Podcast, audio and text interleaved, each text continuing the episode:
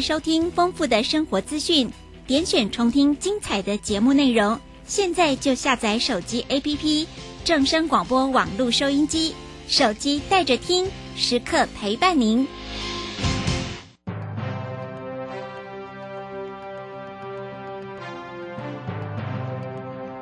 掌握趋势就是掌握财富，理财最怕人云亦云、道听途说。掌握最及时、最正确的资讯，是理财成功的重要关键。如何比别人早一步了解财经大小事，成为理财大赢家？欢迎收听由罗继夫为您主持的《财经早知道》。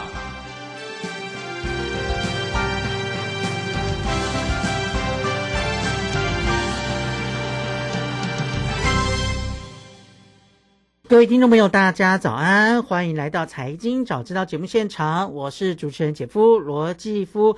气象局的话，到底大家有没有在听呢？哈，嗯，如果你有听的话，应该都知道哈，都有心理准备了。从昨天下午开始呢，真的整个就变天了哈，而且就像气象局所说的，越晚雨势越大哈。像昨天晚上，我相信啊，很多人呢坐在家里哈，哎，又是闪电，又是打雷哈，然后又是下雨哈，春雷加春雨哈，好热闹的感觉，听见下雨。雨的声音啊，哎，我说过哈，这次呢还算蛮开心的啦哈。不过呢，我不知道大家昨天睡得安不安稳哈，几乎每一个小时哈，这个雷声都非常非常大哈。哎，有时候我蛮浅眠的，所以我昨天晚上睡觉的时候呢，哎，大概呃醒了四五次啊，所以我昨天睡眠品质真的非常糟糕 哦。这个雷真的一直打，每个一个小时不到一个小时就有这个大雷出声啊，且这个呃雷声还。响蛮久，持续蛮久的哈。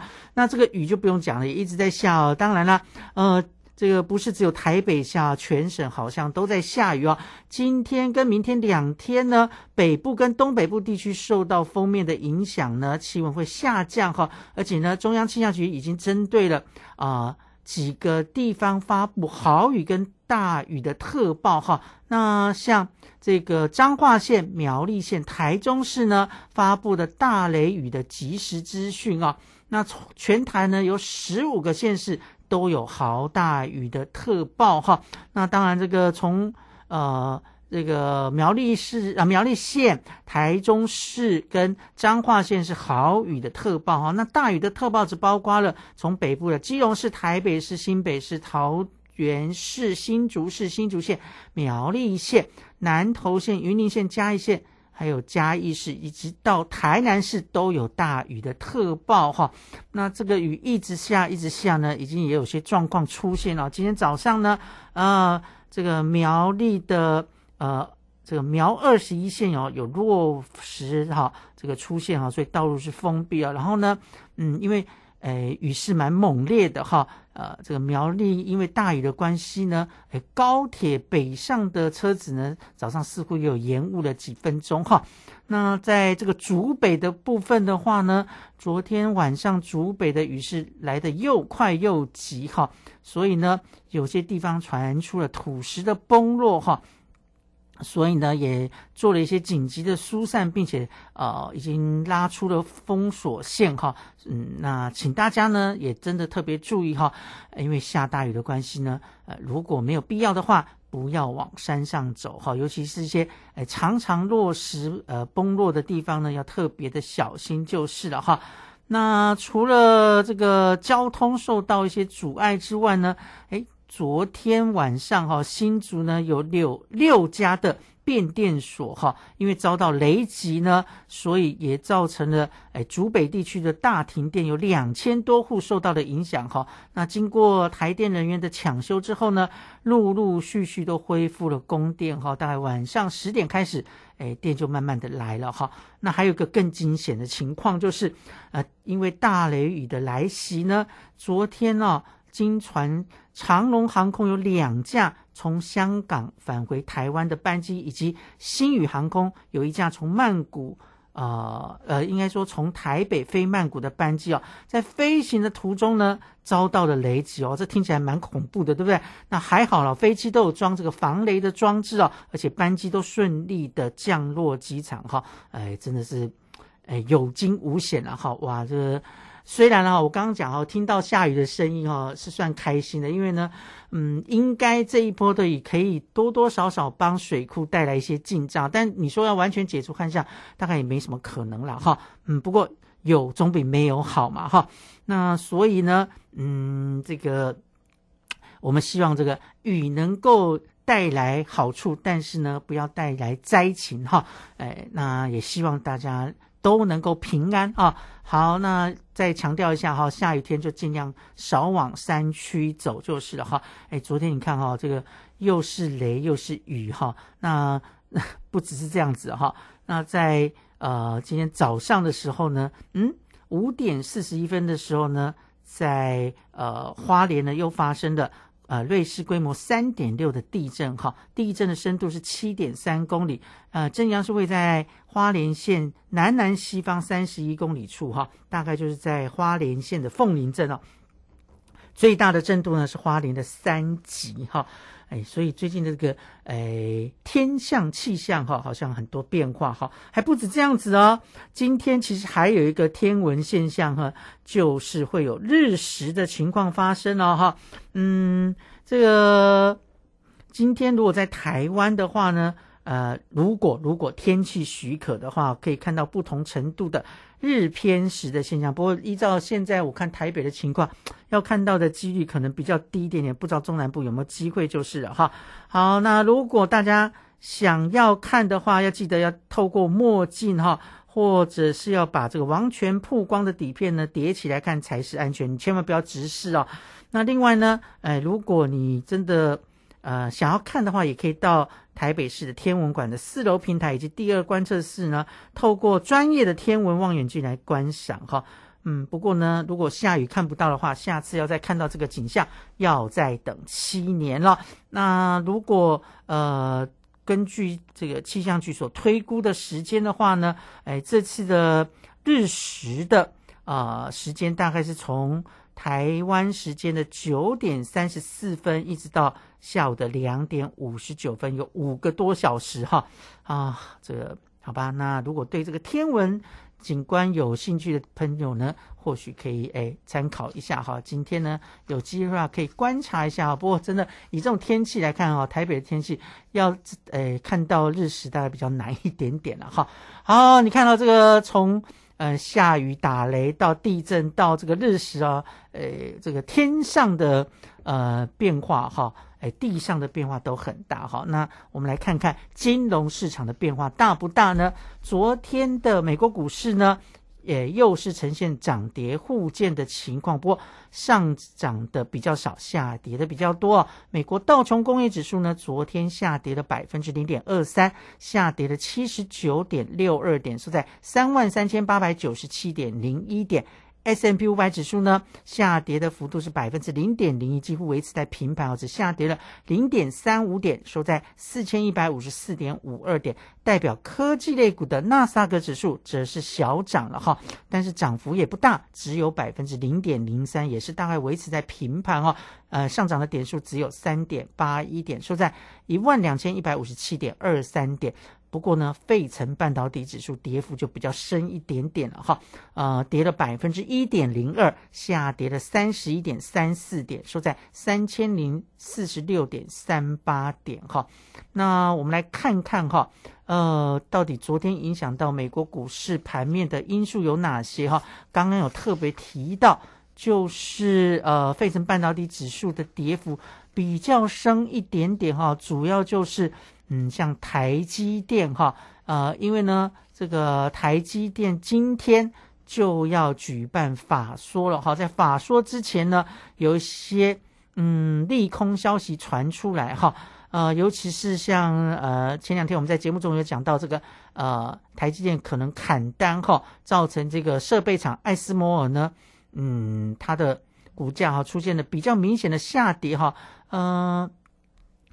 尽管然后，这个艾斯莫公布了财报是优于预期哦，不过呃，股价总是反映未来嘛，对不对？大家未来呃有这个砍单的余虑的话呢，所以呢，昨天的艾斯莫尔的呃股价也下杀了百分之三哈。那台积电的 ADR 呢，哎，也是走势蛮疲弱的哈，呃，最后中场呢也是跌了超过百分之一啊，所以昨天呢这些重量级的公司的股价也就拖累了费城半导体指数的走势哈，哎，依照这种情况，大家应该会想说，嗯，今天台股的台积电可能表现不是很好，对不对？哎，待会再来跟大家讲现在表现怎么样哈。好，那除了这个因素之外呢，就是在昨天呢，嗯。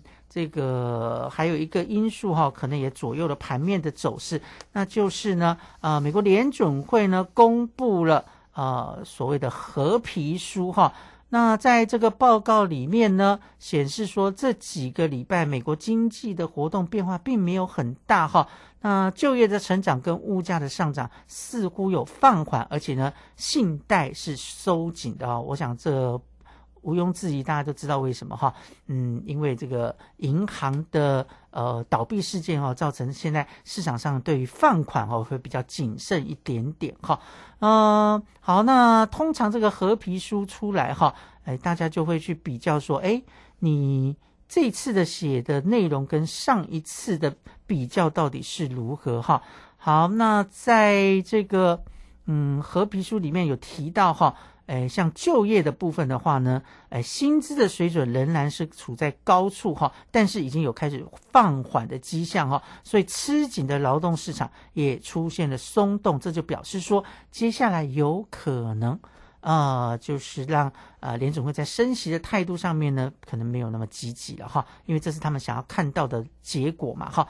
好，那呃，至于在三月份的报告呢，那那个时候发表的时候呢，是因为细谷银行哦还没有哎破产哈。那这一次的报告呢，哎出来之后经历了这个事情呢，啊，所以呢，嗯，这个。嗯，在这个和平书里面哈，也特别提到了哈，对于这个信贷市场的收紧哈，哎，有一些谨慎就是了哈。那另外呢，呃，在这个报告里面有提到说，最近这个几周的经济活动哈，似乎没有什么变化哈。那由于不确定性的增加，还有哎对流动性的担忧哈，所以银行就紧缩了贷款的标准。好，那至于说通膨的部分的话，在这个报告里面有说哈，哎，整体的物价水准有。温和的上升，哈，不过呃，价格攀升的速度也正在放缓，所以从这个和皮书释放出来的消息，哎，算是偏乐观的了，哈。只不过呢，嗯，可能也还是在观望的态度之下，哎，昨天的美国股市其实涨跌，哎，相对来讲哦都不大，除了这个费城半导体之外就是了，哈。那当然，呃，影响这个美国股市啊，最近最重要的。呃，因素就是财报哈。那在昨天公布的财报里面，我想，呃，全世界都很关心的一家公司叫特斯拉哈。它在盘后公布了财报哈。嗯，不过呢，公布的情况似乎呢，并没有太理想，就是了哈。那它在昨天收盘的时候是下跌百分之二哈。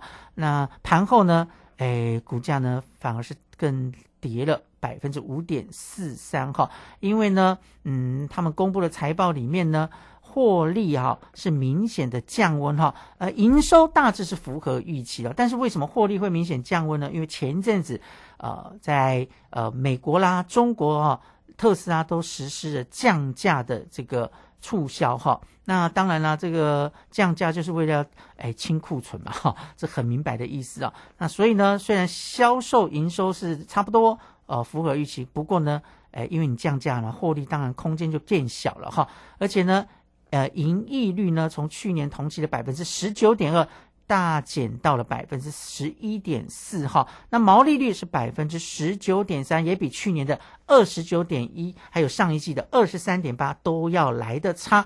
所以昨天的特斯拉的股价啊，不管是呃。这个收盘的时候或盘后呢，都出现比较明显的下跌的幅度哈。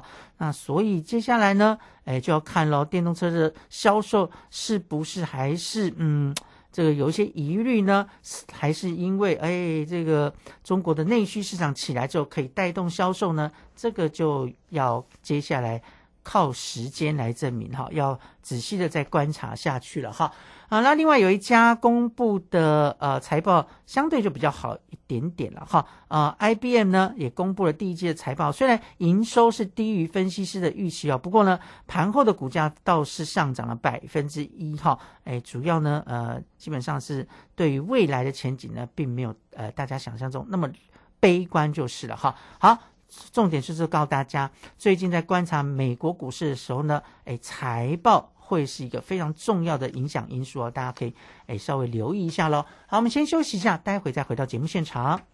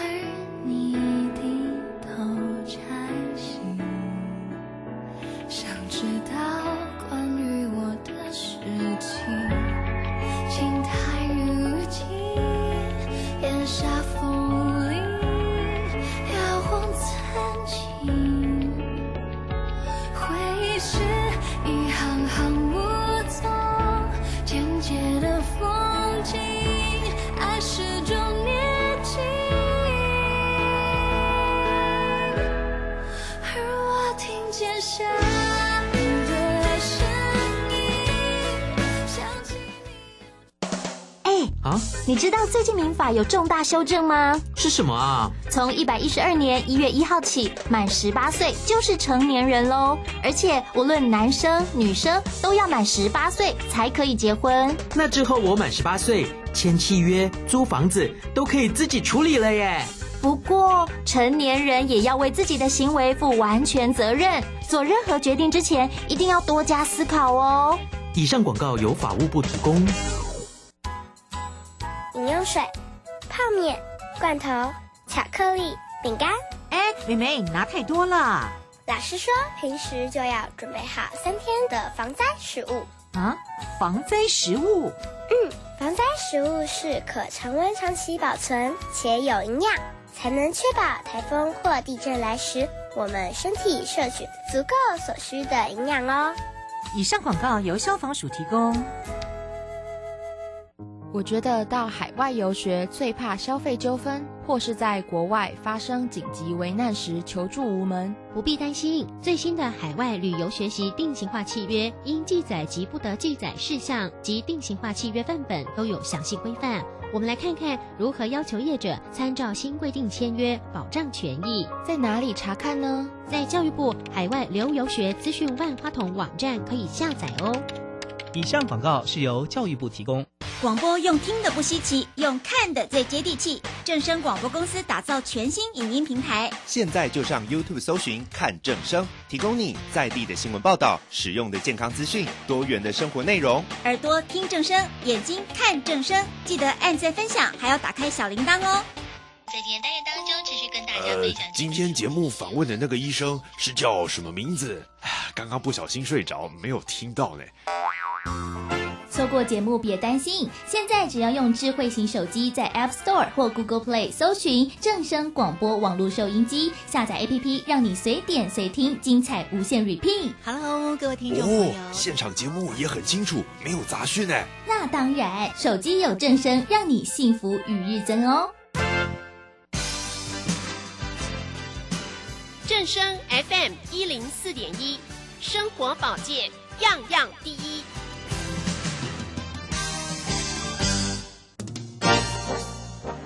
财经早知道，理财我最照。所有财经大小事，全在 FM 一零四点一。财经早知道。这里是正商台北调频台 FM 一零四点一，欢迎回到财经早知道节目现场，我是主持人姐夫罗继夫，在这边提醒大家一下哈，那前两天呢，在我们正声的各个节目里面呢，有赠送了这个礼拜六要举办的演唱会的呃门票啊、那如果有幸运中奖的听众朋友的话呢，不要忘记了哈，嗯，要在明天礼拜五。呃，之前呢，赶快来领票哈。我们领票的时间是早上九点到下午五点，不过中午十二点半到一点半之间休息时间呢，我们是呃不开放领票的，请大家注意一下喽。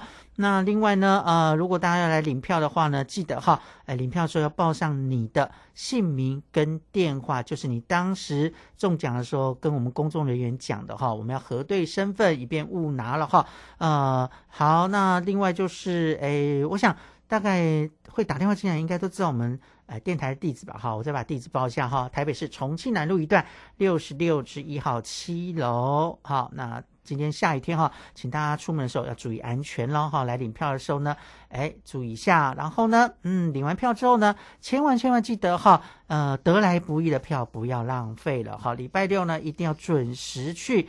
哎，这个观赏精彩的演唱会，万一万一你真的有事情，临时有事情没办法去的话，也请把这个票呢转送给你的亲朋好友哈。哎，真的啦哈，这个大家抢破头打电话进来，有些人扣音就是打不进来，没有得到拿到票啊。你拿到票如果没有去的话呢，真的对不起大家就是了哈。好，那总之呢，希望大家都能够哎听演唱会听得开心了。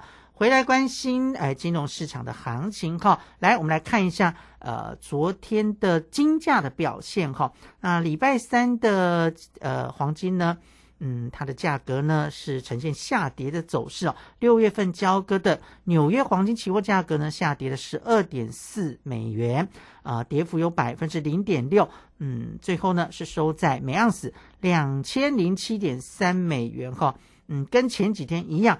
就是呢，盘中都曾经跌破了两千元的关卡，可是呢，最后收的时候都哎这个守在两千元以上啊，所以我更加肯定两千元是最近黄金的一个很支重要的支撑，而且这个支撑越来越扎实了哈。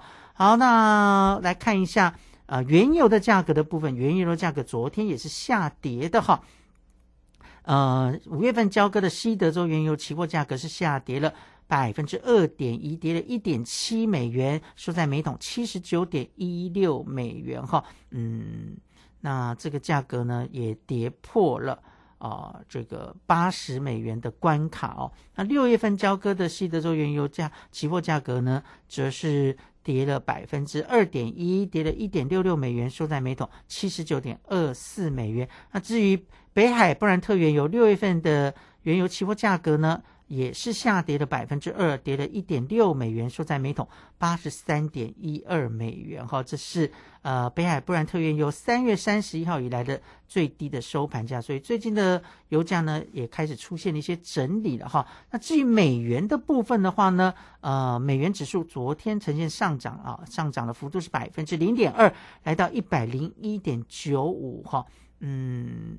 这个可能呢，呃，还是跟市场觉得了哈，哎，这个接下来哈，今年不太可能降息了哈，所以美元相对维持呢一个呃比较稍微强势的走势哈，呃，一旦要有降息的讯息出来，好像美元就可能会出现比较明显的贬值了哈。目前看起来倒是没有，因为市场上对于呃下个月升息一码的几率呢。目前的猜测预测是百分之八十五点七啊，可是年底降息的可能性呢，在本周已经大幅的下滑了哈，嗯，也就是说预期今年会升息的人越来越少了哈。好，那这是呃美国的呃金融市场的行情啊，接下来我们看一下哈，有关于欧洲的产业方面的消息哦，欧洲的议会呢十八号哈，呃有针对进口商品要征收。所谓的碳税哈，进行这个立法哈，那碳税苛征的标准呢，诶，将会呃基于生产该产品过程中排放出来的温室气体哈。那这个也是全球贸易法规里面第一次纳入了跟气候相关的规则哈。那这个呃新的规定呢，是从二零二六年，也就是大概两年多以后哈，要开始呢，对于输入的产品到欧盟的话，要开始支付所谓的碳关税哈。目前定的价格是每公吨九十八美元哈。嗯，我想接下来呢，可能各国都要因应一下，尤其像我们如果有出口到欧洲的产品的话哈，这个都要把它算到成本里面就是了哈。那当然了哈，产品加了这个税，加了那个费。哎，最后呢，大概价格还是会反映到最终的消费者哈，这又让人家担心了。一旦这个碳税增下去之后，会不会又带动另一波的 这个物价上扬哈？真的很怕了哈。这最近这一两年来，大家已经被通货膨胀哎吓出了一身冷汗了。如果到时候因为碳税的规定让产品价格又上涨的话，哎，可能大家哈又会大喊吃不消了哈。好，那。这个呃，针对二零二六年开始要针对的这个啊碳税的征收呢，呃，有几个呃被列为高碳排的货物哈，包括了像钢铁啦啊，还有铝啦、水泥啦、肥料啦、电力和氢，都是呃这个高碳排的科啊这个要征税的重点产业了哈。那欧盟呢是希望碳市场最晚是在二零三零年哈，要让这个碳排比二零零五年的水准要减少百分之六十二哈。这个目标非常的远大，但能不能达到呢？现在说都诶言之过早哈，因为离二零三零年还有诶六七年的时间，嗯，这中间会有什么的变化，我们不知道哈。呃，再加上呢，俄乌战争这么一开打哈，其实欧洲使用能源的呃情况呢，呃，也也是变得比较紧缩一点点哈。呃，很多国家定的这个所谓减碳的标准哈，都因为这样没办法达成，所以欧盟定出来这个标准，是不是最后能够呃如期达到呢？嗯，我想也是要靠时间来证明就是了哈。好。那刚刚我们第一段节目有提到说，特斯拉哈公布的财报并不怎么理想，呃，虽然营收是呃跟预期差不多，但是获利是大幅的下滑，主要就是降价，对不对？好，那当然啦，对于消费者来讲的话，哈，产品降价是会增加一些诱因的哈。那除了呃产品降价之外，还会来推动呃买气的，哎，也就是政策了哈。那大陆呢？嗯，这个今年呢，把促进消费哈列为是呃他们经济稳增长的主要手段之一哈。尤其是今年呢，要特别来锁定新能源的汽车的消费哈。所以大陆的发改委呢，昨天就宣布了，呃，这个要启动新能源下乡的政策啊，新能源的汽车下乡哈。这政策完全是这个呼应，哎，中央的想法哈。那要加快这个充电桩还有城市停车的设施的建设哈。那第二个当然就是呃，要大力推动这个新能源汽车要下乡，所以陆陆续续应该都会有一些政策相关来配合就是了哈。那另外呢，就是要鼓励汽车企业呢开发更适宜这个乡村呐，呃这些地区所使用的车型哈。那另外就是要加快实施公共领域的车辆要全面电动化哈，然后呢选一些先行的呃示范区来示范一下，嗯，所以你看哈，中国大陆对于推动新能源车啊，其实诶就是包括电动车在内哈，是非常的不遗余力哈，嗯，其实我在看陆剧的时候 就发现哈，哎他们很多现代剧哈。呃，当然都会带到一些什么开车的画面哈，呃，有时候发现说他们的充电桩好像布的还，哎蛮普遍的哈，呃，反观像台湾的部分哦，当然现在陆陆续续啦，有些停车场也有专门呃设立了为这个呃电动车充电的停车位哈，但似乎还没有那么的普及就是了啊，那。在这个台湾来讲，好像汽车的充电哦还是一个问题了哈。那不晓得说，哎，接下来呢，我们有没有办法？更积极点扩充这个充电桩哈，那甚至有些大楼现在新的大楼在停车位上面呢也会规划所谓的充电桩，只是呢我听说很多旧大楼啊要在装充电桩的时候呢，有些客户是呃有些住户是反对的哈，为什么呢？嗯，当然很简单的道理就是说啊我又不是开电动车哦，那为什么要为了呃这个有开电动车的呃人呢去特别设这个充电桩呢哈？我不想花那个钱，嗯，所以可能要等到呃电动车呃销售或者使用到一定的比例之后，这个情况才能够改善。不过，我想公共的这个充电桩的设备哈，应该要诶尽快的把它建立起来，这样才能够加深啊这个大家使用啊这个电动车的意愿啊，当然也能够。呃，促成它的买气哈，哎，然后呢，嗯，这个带动产业的发展哈，这个是一连串的了哈，所以政策要配合，好，那这个民间的企业也要努力哈。好，这个是有关于大陆在诶促进消费的一个措施哈。今年哈，大陆一定会在呃增进他们内需市场下非常大的功夫哈。呃，为什么呢？大家都知道，去年因为 COVID-19 的关系啊，一个上海封城啊，呃，吓坏了全世界的人哈。那这个当然也大大影响到他们的产业，呃，以及内需市场。那现在好不容易解封了啊，所以呢，嗯，大家也对于这个大陆今年的内需市场，呃，寄予厚望哈。接下来就要看了哈，五月一号马上到了哈，五月一号是他们的长，呃，这个长假哈。那到时候就看。哎，所带动的旅游潮跟消费潮，是不是会让大家惊艳呢？哈，我相信是是有机会的哈。呃，而且提醒大家一下，如果你五月一号我们是劳动节要放假，你要出国的话呢，可能要这个先想想看哈。呃，这个出国的时候会不会哎跟很多大陆的民众呢？哎，这个同处在一个城市里面哈。好，大陆的这个蚂蚁雄兵的旅游。嗯，盛况啊，我觉得也是蛮惊人的，就是了哈。呃，我之前就讲过哈，前两个礼拜我到马来西亚去哈，已经陆陆续续有看到一些啊大陆的观光客了。不过我说过嘛哈，他们去马来西亚不是纯观光而已哦，哎，有很多是考察房地产的哈。嗯，所以当这个大陆观光客出笼之后呢，可能有些地方的房地产，哎，这个市场呢开始要展开双倍欢迎他们了哈。